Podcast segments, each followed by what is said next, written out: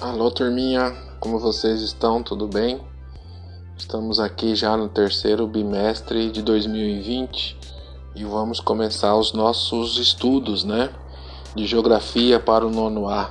E vamos ver o que é que tem reservado para nós. Vamos pedir a ajuda da nossa mãozinha. Você está vendo a mãozinha aí? A mãozinha vai mostrar o que é que nós vamos estudar. Por favor, mãozinha, mostre para nós.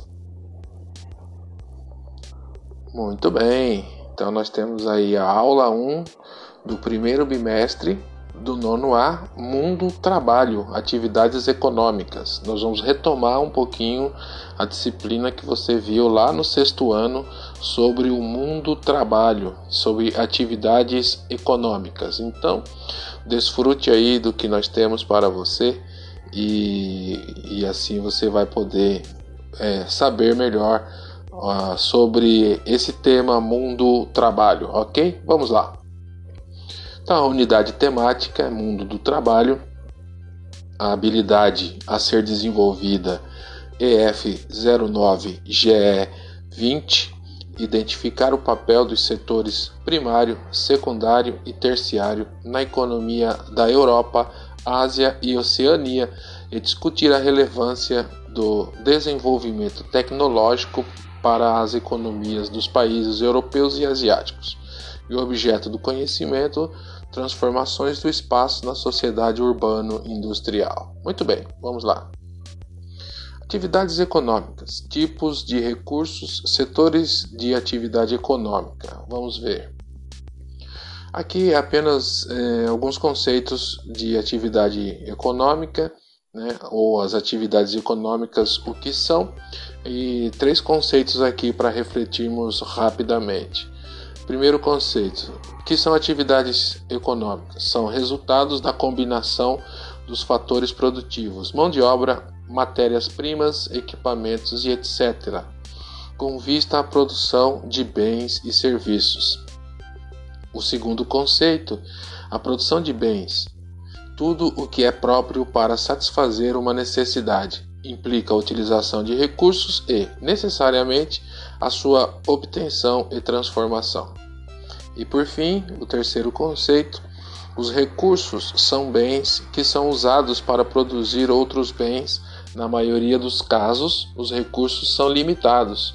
O acesso à sua aquisição gera interdependência entre estados e alimenta muitas vezes tensões entre os governos. Então, as atividades econômicas estão focadas na, nas áreas dos setores produtivos, é, na combinação desse resultado desses setores. E os setores estão divididos em três, como nós vamos ver aí à frente já já, tá bom? Mas é, tudo que envolve atividade econômica envolve esse setor produtivo, que quer pode ser quer seja a indústria, quer seja a agricultura, quer seja uh, o serviço, nós vamos ver qual deles, em cada um desses setores apresenta as suas características e em qual deles eh, nós estamos inseridos, tá bom? Vamos lá.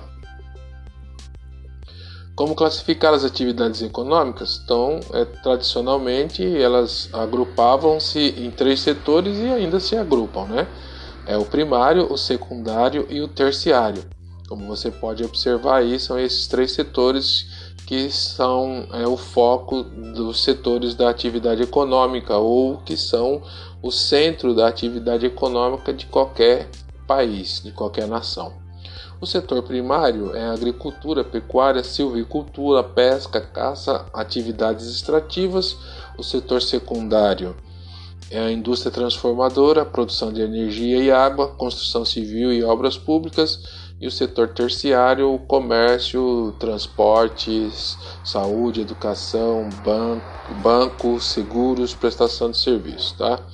O que eu quero que vocês observem é que é, é fácil de, de observar que todos os três setores aqui estão ligados a atividade econômica. Tá? Então, a atividade econômica de qualquer país gira em torno desses três setores: o primário, o secundário e o terciário. Mas nós vamos explicar mais à frente aí para ficar um pouco mais claro, tá bom? Vamos lá.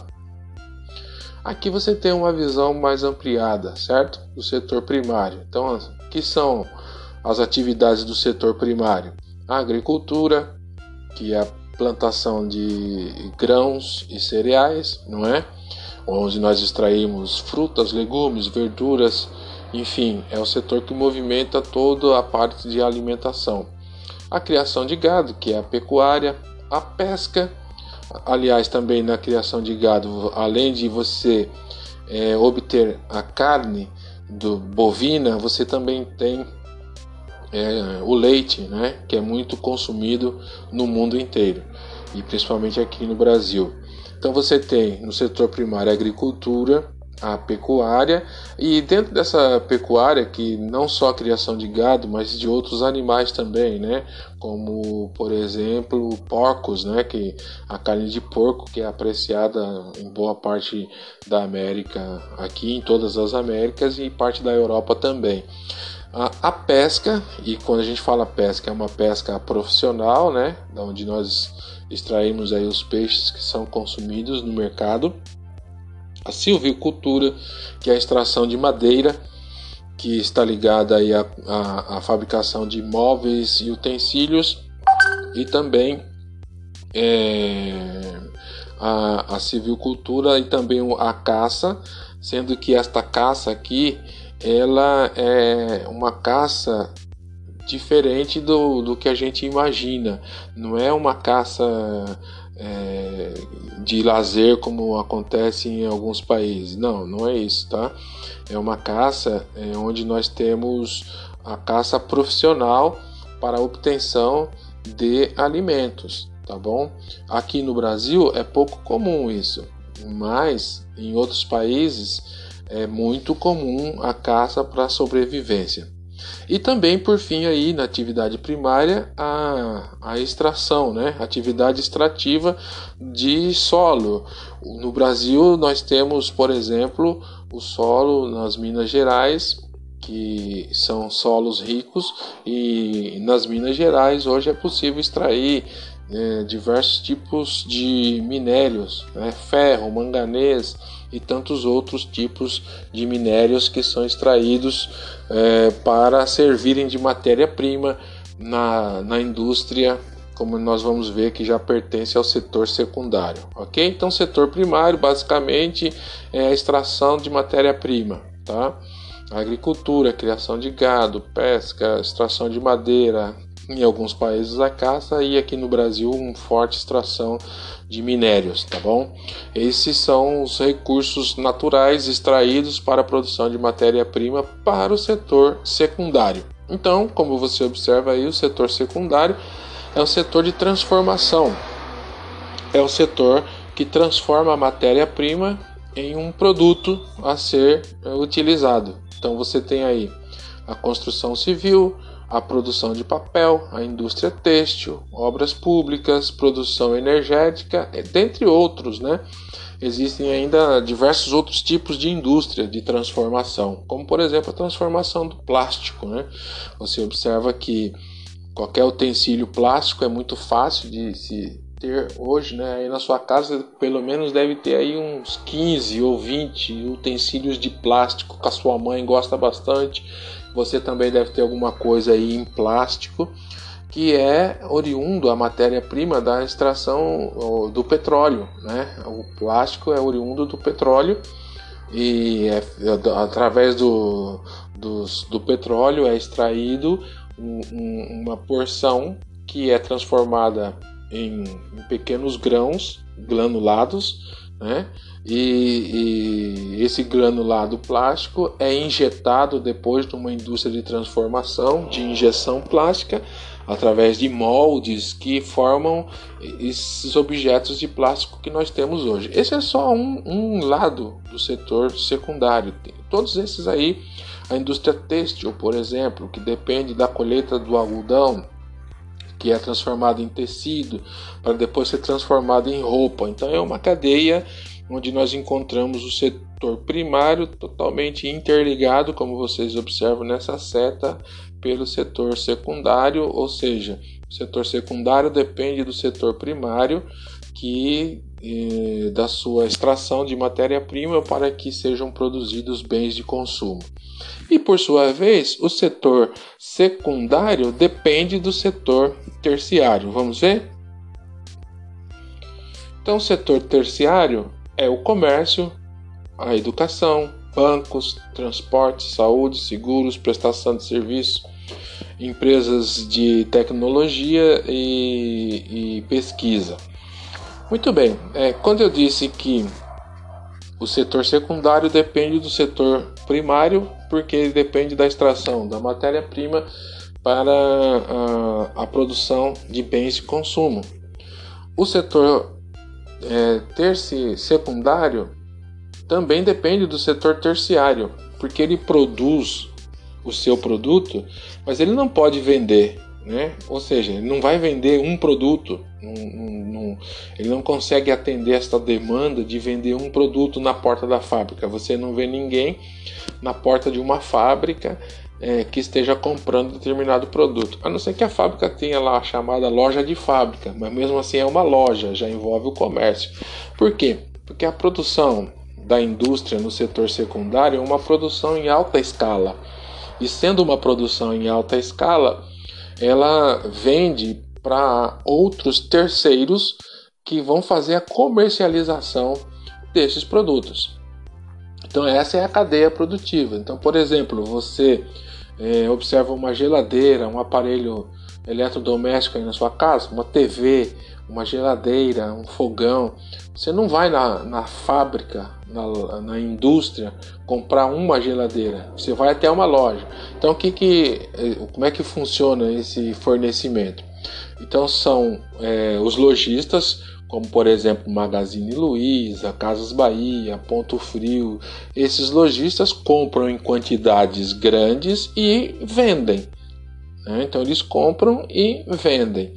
Então, para o, o produtor é um, é um preço, né? E para o comprador dessa, do setor terciário é um outro preço, e você, consumidor final, vai pagar também por um outro preço que é o preço final do produto consumido final, né? O produto final. Então esse setor de comércio é chamado, ele pertence ao setor terciário, né? Que presta serviço. E aí os outros setores também estão envolvidos com o setor secundário e o setor primário, que é a educação, porque qualquer profissão, seja ela na indústria, seja ela na agricultura, na pecuária, qualquer um, uma profissão vai depender da educação na formação de profissionais. Os transportes, né, ou o transporte é importante, porque além de transportar a mercadoria, transporta também o trabalhador eh, que trabalha no setor primário, que trabalha no setor secundário e também até no setor terciário. Os bancos que prestam serviço na, na contas a pagar, contas a receber e todos, todos esses nós conhecemos e todos eles eh, estão interligados, ok? Todos eles interligados. O setor de tecnologia que fornece tecnologia, como o nome já diz, e a, a prestação de serviço de forma abrangente. Alimentação, limpeza, todos, todos esses setores são setores terciários, ou melhor, todas essas atividades são atividades do setor terciário, tá? que é o setor de serviços que a gente conhece também. O Brasil, analisando o Brasil, o forte do Brasil é o setor primário, certo? Da economia. É o carro-chefe da economia brasileira, é o setor primário, na extração de, de, de minérios, como eu disse, e principalmente na agricultura. O Brasil exporta a maior parte de seus produtos agrícolas. O Brasil é um dos maiores exportadores de produtos agrícolas do mundo, fornece para quase todo mundo seus produtos agrícolas. É, o setor secundário no Brasil ele gera bastante emprego, mas ele é um setor onde estão inclusos mais as transnacionais que nós estudamos no segundo bimestre. O setor secundário é formado basicamente mais pelas transnacionais, são poucas as empresas é, 100% nacionais que estão nesse setor secundário. A maioria deles são setor é, são é, empresas transnacionais que atuam nesse setor secundário. Então ele gera emprego, mas parte dos, dos lucros que obtém são enviados para os seus países de origem. Tá? Então o Brasil tem dois setores fortes, que é o setor primário, na geração de, de matéria-prima e, e principalmente a agricultura, e o setor terciário, que é o setor de serviço. Então é muito comércio no Brasil, muito serviço, muita prestação de serviço no Brasil.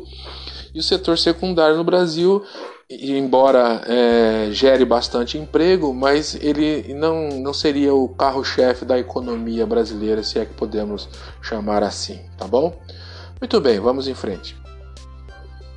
Como se classificam os recursos naturais e qual a sua utilidade? Então, os recursos naturais são os recursos do setor primário e que são recursos utilizados para a obtenção da matéria-prima, que são a base para a produção de bens de consumo que são comercializados no setor terciário. Então, é uma interligação do setor primário, setor secundário, setor terciário. Recursos não renováveis. Recursos do subsolo cuja renovação sucede ao fim de milhares de anos. Inclui as rochas, os minerais metálicos e não metálicos. Constitui matérias-primas para a indústria, alguns constituem fontes energéticas fósseis, como o carvão e o petróleo. Então, são recursos não renováveis porque a sua recarga é mais lenta e demorada e leva mais tempo, né? São milhares de anos, como está sugerindo aqui no texto. Recursos renováveis são recursos existentes à superfície da Terra, recursos hídricos, radiação solar, fauna, pesca, vegetação natural recursos com capacidade de regeneração num curto espaço de tempo à escala humana. Alguns são também fontes energéticas, como água, madeira e sol. Então, a água, a madeira e o sol também podem ser utilizados como fonte de energia, como a gente já observa em alguns países também. Então, os recursos renováveis já tem uma renovação, como o próprio nome já diz, mais ampla, né? Embora se não houver um controle na sua utilização, esses recursos renováveis podem se tornar escassos, ou seja, acabar. E os recursos inesgotáveis são recursos que, além de renováveis, não correm o risco de se esgotarem, mesmo que explorados intensivamente recursos com capacidade constante de regeneração, constituindo fontes energéticas, energia solar, energia eólica, energia das marés, energia das ondas. Então, é, resumindo sobre os recursos, eles é, são considerados não renováveis porque a sua reposição é muito demorada, milhares de anos. Os renováveis eles são renováveis, eles atendem a necessidades do ser humano, porém é, o seu uso intensivo pode gerar uma escassez. E os inesgotáveis, é, mesmo que haja ah, o uso intensivo, eles não se esgotarão, não vão acabar, como por exemplo a energia eólica, que é a energia dos ventos, e a energia solar, que é a energia do sol, tá? ou a energia gerada através do sol. Muito bem, vamos em frente. Agora nós vamos ver é, um, uma série de informações cartográficas a respeito de, dessa disposição de atividades econômicas que estamos vendo. E os próximos mapas, eles são aquilo que vocês estudaram no primeiro bimestre desse ano, as anamorfoses, são os mapas ah, que apresentam anamorfose ou deformações já específicas que mostram de fato uh, o que como se enxergar determinada informação. Vamos lá? primeiro que nós encontramos aqui, o primeiro mapa anamorfósico que nós encontramos aqui é com relação aos recursos hídricos. Apenas é considerada a quantidade de água doce nessa observação, onde chove mais, de princípio existe uma maior quantidade de recursos hídricos, tá? Então, onde está mais inchado, mais gordo, é onde tem a maior disponibilidade de água doce no mundo. Note que a América é, de forma geral, a América, a América do Norte, a América Central e a América do Sul ter um destaque maior de fornecimento desses recursos naturais, sendo que a América do Sul, e por que não dizer mais especificamente o Brasil, é um grande fornecedor, é uma grande fonte de recursos hídricos. É só observar essa anamorfose. Você vai observar que os demais países, por exemplo, os demais continentes, olha a África, não tem recursos. É, há algum recurso hídrico, mas não muito. A Europa, da mesma forma. Né? E os outros continentes da mesma forma. Então, a disponibilidade de recursos hídricos no mundo está focada na América do Sul e principalmente no Brasil. Todos têm um olho voltado para o Brasil, que é rico em recursos hídricos, tá? Esse primeiro mapa nos aponta isso. Mais um. Já aqui é sobre as florestas, áreas florestais mais extensas é, no início desse milênio, tá? Então nós encontramos aqui a disponibilidade também de áreas florestais que serve é, para diversas atividades, é, atividade econômica da extração da madeira, embora todos tenham um olhar especial para essa extração da madeira, principalmente na Amazônia, porque se se esgotar este recurso natural, todos irão sofrer novamente você observa que ah, os recursos florestais têm uma maior disponibilidade nas Américas e de novo uma maior disponibilidade uma maior disponibilidade na América do Sul e de novo uma maior disponibilidade no Brasil. Então, se você não é à toa que eu disse que o Brasil é o carro-chefe da atividade econômica é o setor primário. Você observa facilmente aí. Então, recursos hídricos, maior fonte no Brasil, na América do Sul, recursos florestais, o maior maior fonte no, no, Brasil, na América do Sul, e aí você vê uma deficiência dos outros continentes também, embora a África apresente aqui uma melhora nesta condição de recursos florestais, tá? Vamos em frente, vamos lá. Aqui já é exportação de petróleo. Aqui cabe uma análise é, interessante para a nossa reflexão, tá? Então aqui nessa anamorfose nós vamos observar que os países árabes são os grandes produtores de petróleo, tá? Mas você também enxerga a Noruega e a Nigéria e o México e um destaque especial na América do Sul para a Venezuela. É isso mesmo, para a Venezuela. Né? Então, é, note que o grande produtor de petróleo ainda são os países árabes, mas Uh, não obstante a outros continentes também, você encontra uma disposição grande de petróleo na Venezuela, que não utiliza esse recurso. Ela não, ela não comercializa o petróleo com o restante do mundo. É como se a Venezuela estivesse deitada sobre um berço de ouro e passando fome, né? Porque nós temos acompanhado aí os noticiários e você vê que existe uma grande é, fome na Venezuela, uma grande crise econômica na Venezuela, sendo que eles poderiam explorar esse petróleo, esse recurso natural que eles têm em grande escala, sem que houvesse uma, uma devastação, porque tudo é uma questão de equilíbrio, né? Você tem hoje eh, o recurso natural que está sendo escasso, se houver um equilíbrio na utilização, se houver ferramentas tecnológicas para reutilização, para preservação, para renovação desses recursos naturais, você pode utilizá-los de maneira eh, eficiente e eficaz. Não existe nenhum nenhuma condenação para a utilização desses recursos, né?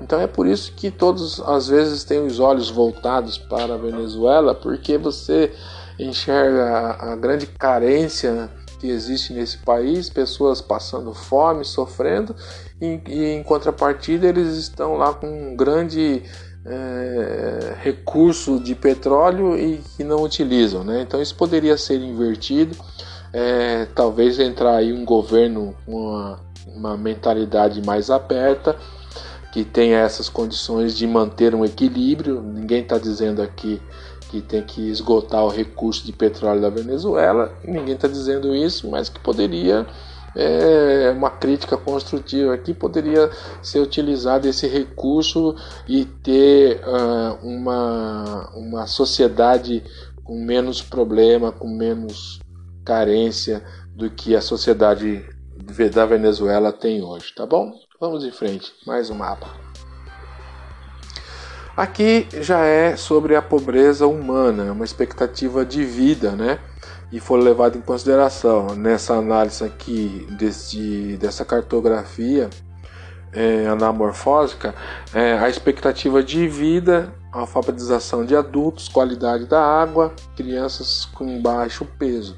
Então você note que aqui é o contrário, quanto maior ou quanto mais inchado a deformação do mapa, é, maior são as suas necessidades, né? É, ou seja, maior é o seu índice de analfabetismo, maior, é, pior é a sua qualidade de água e as suas crianças abaixo do peso.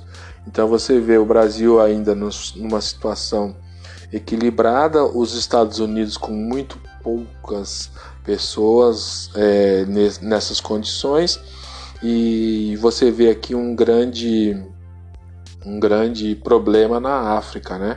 Na África, em parte aí da Ásia também e de alguns países da Europa, não a Europa é, do norte, como é, ou melhor, do sul, como é chamada aqui, a parte de baixo da Europa, mas a, a parte mais a, a leste da Europa, o leste europeu, de fato, com alguns países pobres que ainda também passam por essa, por esse problema de pobreza, né? Pobreza humana.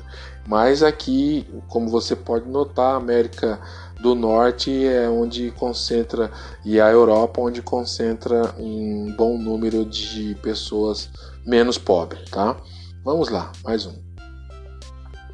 Aqui nós vamos falar do PIB, Produto Interno Bruto, é um dado de 2010 e que nos mostra claramente uma, uma realidade sobre o PIB mundial. Tá? O que é o PIB? Produto Interno Bruto nada mais é do que a soma de todas as fortunas de um país. É como se eles fechassem o país para balanço e somassem tudo que tem uma quantia, um valor em dinheiro, né? calculam esse valor, somam tudo isso e dão uma, um PIB, que é um valor estimado em dinheiro. Tá? Então, é uma soma de riquezas. E como você observa aqui, aqui quanto mais gordo, mais inchado, maior é o PIB e quando o PIB é maior, melhor é a qualidade de vida nesse país. Então o Brasil, relativamente ainda no equilíbrio, a África, como é, é, de se esperar, o PIB muito baixo, tanto é que ela está magrinha aí nessa anamorfose, né? Se você observar essa parte vinho, né, vermelha vinho, é, é a região da Europa. Note um detalhe interessante, olha só, o PIB da Europa, aqui é o PIB da Europa inteiro, tá? Embora tenha aí algumas é, pontualidades com relação aos países, mas nós estamos falando do PIB da Europa inteiro. Note do lado esquerdo, na cor azul, o PIB dos Estados Unidos. Esse cor azul do alto é o Canadá e essa parte do meio é os Estados Unidos. Note a diferença aí, ó. O PIB dos Estados Unidos é quase o mesmo tamanho do PIB de toda a Europa.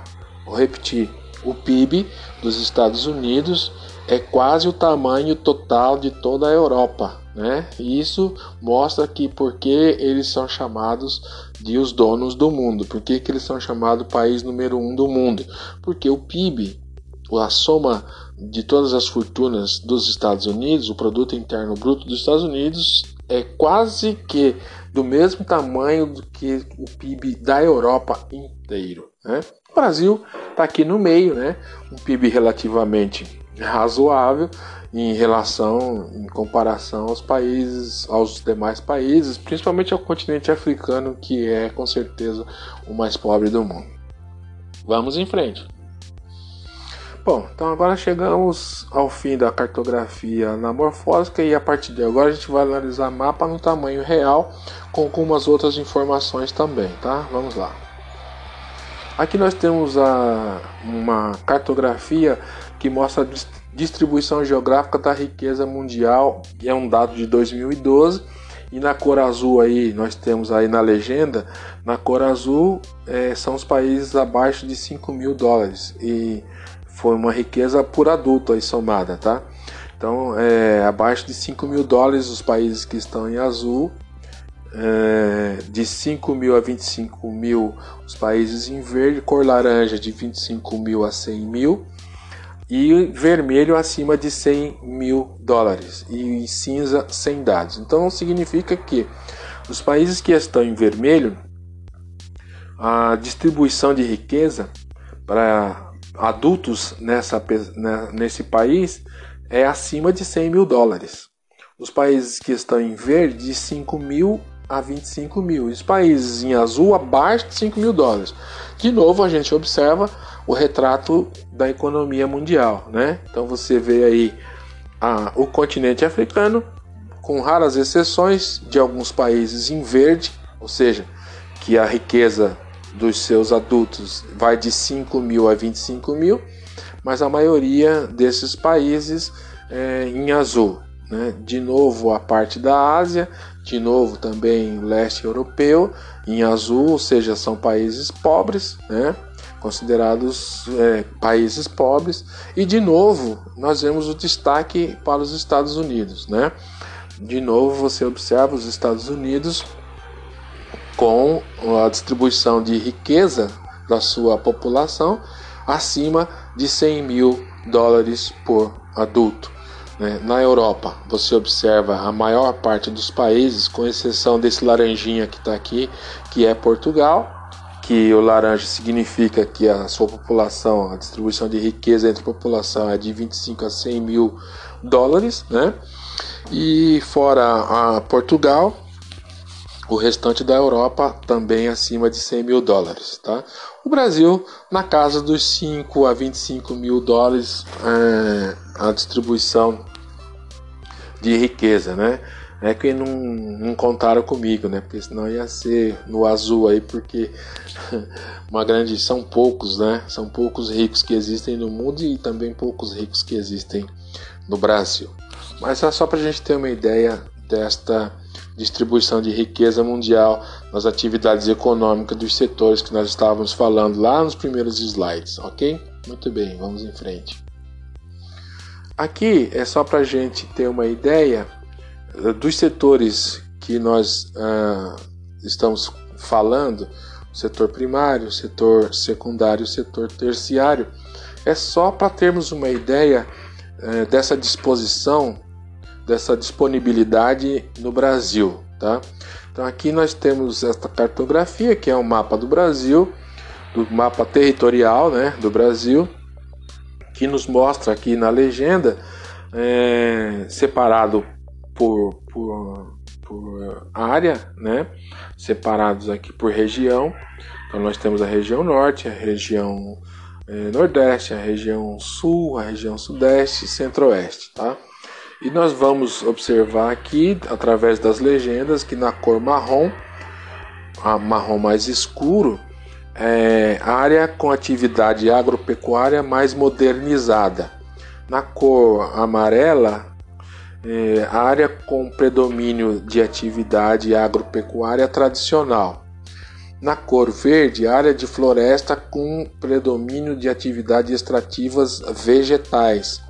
Na cor apóbora, sei lá que cor é essa, principais regiões urbano-industriais na cor e aí esse símbolo desta linha principais eixos de circulação de pessoas, mercadorias e informações, as bolinhas pretas, centro com indústria expressiva, as bolinhas brancas, centro predominante comercial, bolinha no quadrado, capital nacional e a tendência seta em preto, tendência de expansão do crescimento demográfico e a seta em vermelho, tendência de expansão das áreas mais modernizadas.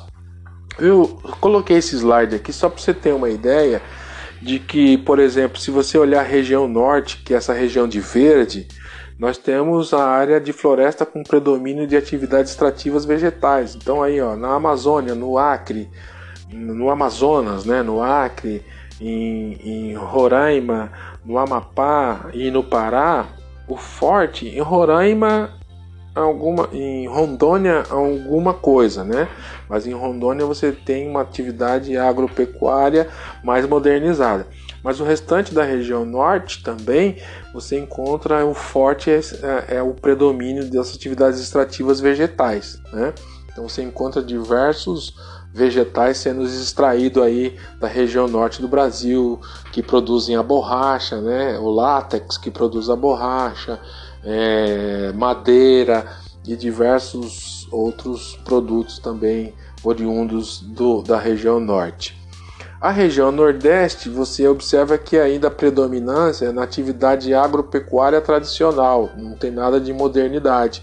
Né? É uma região aí que, que você observa isso no nordeste e em grande parte do centro-oeste como você vê aqui no mapa, com exceção de Cuiabá, no centro-oeste, que tem a, a, a, atividade agropecuária mais modernizada, o restante você é, observa que ainda tem o um método tradicional.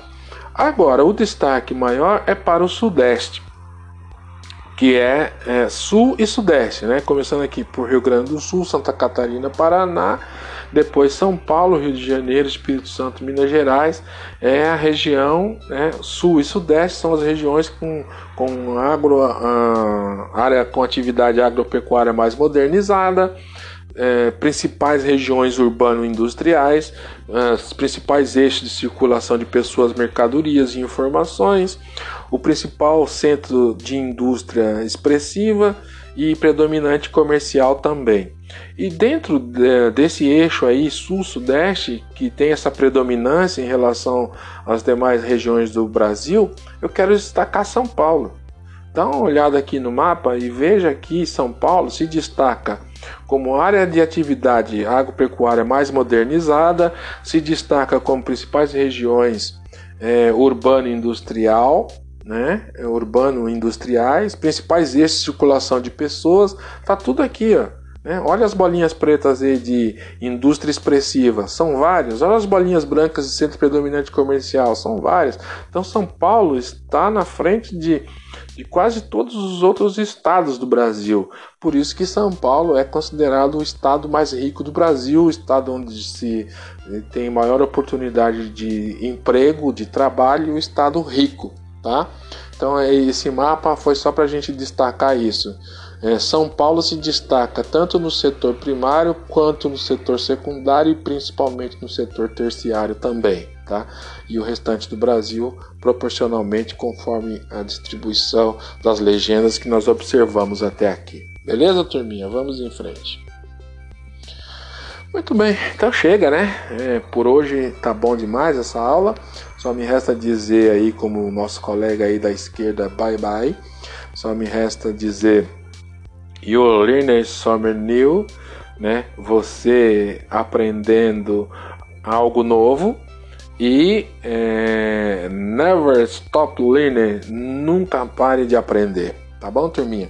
Aula 1 da, de geografia nonos anos e espero que você desfrute disso, responda as perguntas que estão disponibilizadas aí na atividade. Qualquer dúvida, entre em contato comigo que eu esclareço todas as dúvidas, ok? Estamos juntos, um abraço virtual, fui!